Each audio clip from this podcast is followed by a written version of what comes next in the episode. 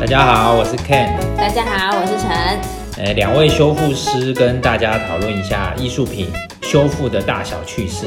嗯，不管是博物馆的文物、美术馆的艺术品、考古或拍卖会场的修复趣事，都会在这个节目跟大家分享哦。大家好，我跟陈呢是两位在业界工作的艺术品修复师，大概都有十年左右的时间。那我们经历过很多修复的案例，他也有参与过海内外的修复计划。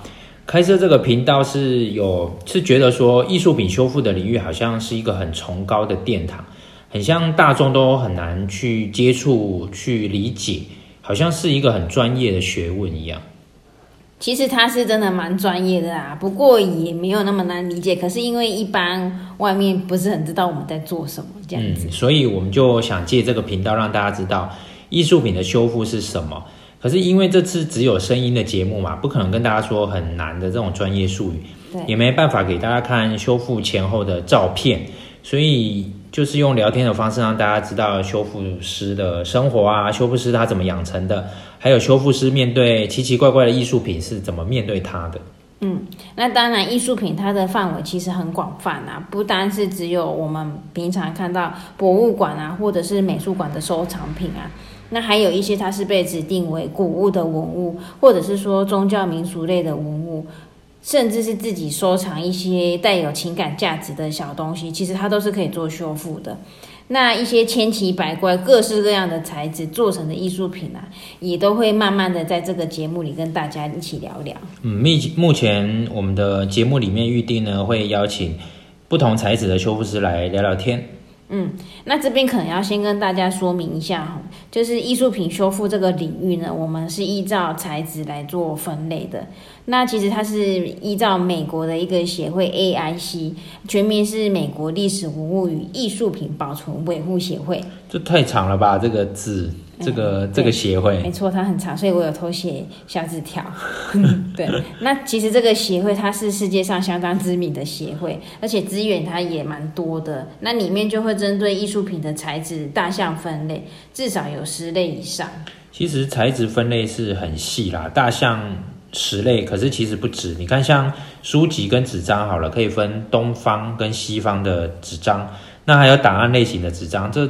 这几种处理的方式都是完全不同的。嗯，没有错。那一般大家想纸，可能觉得说，哦，纸好像就是统一就是一个纸的材质。可是其实每一种材质下面，它还有细分很多种不同的类型。像你刚才讲的东西方，其实东方它就是水墨，简单讲啊，西方其实就是有点像水彩类的这样子。所以说，每一种材质的艺术品，它都会有专精的修复师来进行修复。那你就想象说，就是我们去医院看医生的时候，我们也会看说，我今天哪里身体不舒服，那我就去挂这一个科别。其实修复的材质就跟我们去看医生一样，它都会有分科别。比较特别的是，像有一些艺术品，它是放置在户外，像是设立在户外的雕塑，或者是说传统庙宇。它木梁上的一些彩绘，这个都是属于户外的艺术品，所以说有的时候修复师就必须要抛头露面去到户外去修复这些艺术品。庙听起来很像西方那种教堂对，其实他们都是一样的，他们都是属于宗教文物类型的艺术修复品。除了我们刚才讲到的彩绘啊，那一般我们要进庙门都会看到两扇、好几扇那个门神嘛。那个门神其实也是我们很常见而且需要维护的文物。因为门啊，它在最外面嘛，所以一般来讲它是，诶，就是其实很容易接触到外面外界啦。可是虽然它。庙开的时候，它都是你不见得看得到，因为往两面开嘛。可是因为它很容易接触到比较外面，哎，它很靠近边边，那所以它就是很容易被太阳晒到啊，被雨泼到啊，就会导致一些裂化。嗯，那这里大家可能听到裂化会有一点。疑问说：“哎，劣化什么是导什么样才叫做劣化？那基本上劣化它是我们在修复上的一个专有名词。其实它很好懂啊，你你简单讲就是讲说它就是损坏了，哎，劣质掉了。那更简单讲，你就会直接讲说你这个门就是坏掉了。对，就是凹起啊。对。那凹起呢，就是东西就是会凹起嘛，因为它是一个很自然的大自然的现象。”那可是缺点就是你想要保存的东西呢，它也是凹起啊，怎么办？所以我们这个就是叫做逆天行道，我们就是，对，我们就是在抵抗这种大自然的力量。对，那所以在庙里面的文物跟博物馆的文物做修复有什么差？哦，这个其实差很多，因为你在博物馆里面，或者是你在室内空间里面，一定是比较舒适的、啊，要灯有灯，要冷气有冷气，要材料有材料，要水有水，就是所有的设备其实都还蛮蛮方便的，取用都是非常的便利。可是像我们在半开放式的空间。有时候天气冷的时候，你在那边就很冷；热的时候就快要热死，超想要电风扇、冷气的。然后加上，因为我们是在屋檐下，因为通常一般木梁上的彩绘，它都是在柱子跟屋顶之间。其实大家在庙里面抬头看啊，那那个地方其实都很暗，所以有时候我们在上面修复，光线其实是非常不足够的。所以基本上，如果到户外或半户外做修复，都会受外在因素影响蛮多的。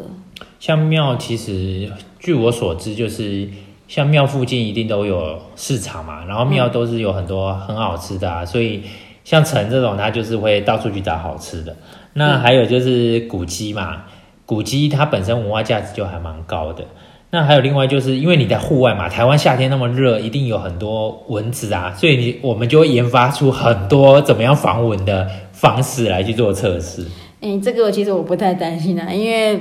通常我都会有前线，有那个防蚊人，防蚊人会去防蚊，所以 这个我不太担心。嗯，那像这里除了我们刚才讲的修复工作以外呢，我们才会讨论到几个很常听到客户的一些比较特别的要求，像是这个考古的碗，可以帮我鉴定吗？嗯，这个问题大概被问了上百次吗？不行，不能帮你鉴定。那艺术品是不是假的啊？帮我鉴定一下。嗯，这个其实也蛮多人问的。就算那个是假的，我也不可以跟你讲。好，这个这种鉴定其实应该是蛮专业的哈，可是我们还是会请到相关的。比较对这种有点研究，或是告诉你说为什么它不能鉴定，对，所以对，所以不要为难修复师，一直要叫他鉴定。这个会特别开一个单元，因为鉴定这个不是说我我稍微看一下或者打一下，好像就可以马上是就是，不是不就不是。其实它这个要综合蛮多的。打一下是打什么？就。用用仪器，用仪器，不好意思，这是我们的通病，用仪器去做检测。对，那是一个枪，然后就我们就讲说给他打一下，就是 就是去用仪器去给他做分析一下。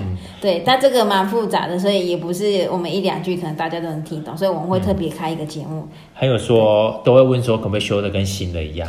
哦，这个超常问的，我都超不想回答这一题的。要不然也有人讲说啊，你看起来那么年轻啊，为什么？要来做修复，修复不是都是那种老师傅在做吗？拜托，我们是只是保养的很好，好不好？没有劣化掉。我们是修复师，怎么会让自己劣化？对，我们会修补自己，好不好？对。那为什么修复师他会当修复师啊？嗯，我想这个应该每个人的想法都不同吧，因为有的人可能真的就是误打误撞，然后有的人就是寻找自己的人生目标。嗯，这个目标很伟大。然后有的人就是可能他就是喜欢，就是真的就是有兴趣，就变成自己的终身职业。这些其实都有。那要问说有没有人后悔当修复师的吗？可以啊，你可以问啊。可是应该没有人会承认吧？如果讲到哭怎么办？不过我觉得这个点很好，就是以后我们每一个节目如果有请修复师来，我们就在追踪只。只剩下一分钟的时候，跟他说：“哎，你有没有后悔当修复师？”对，只有一分钟，说你只有一分钟可以思考。我们要让你考虑那么多。对，那我们最后就会统计说，到底做修复当修复师的人，他到底后不后悔当修复师？我们就可以统计到底有多少比例的人，他其实是后悔的。那你就可以考虑，你到底要不要当修复师？对，没有错。嗯。那今天就是我们之后会分享、会聊天的一些内容，就期待我们的节目吧。拜拜。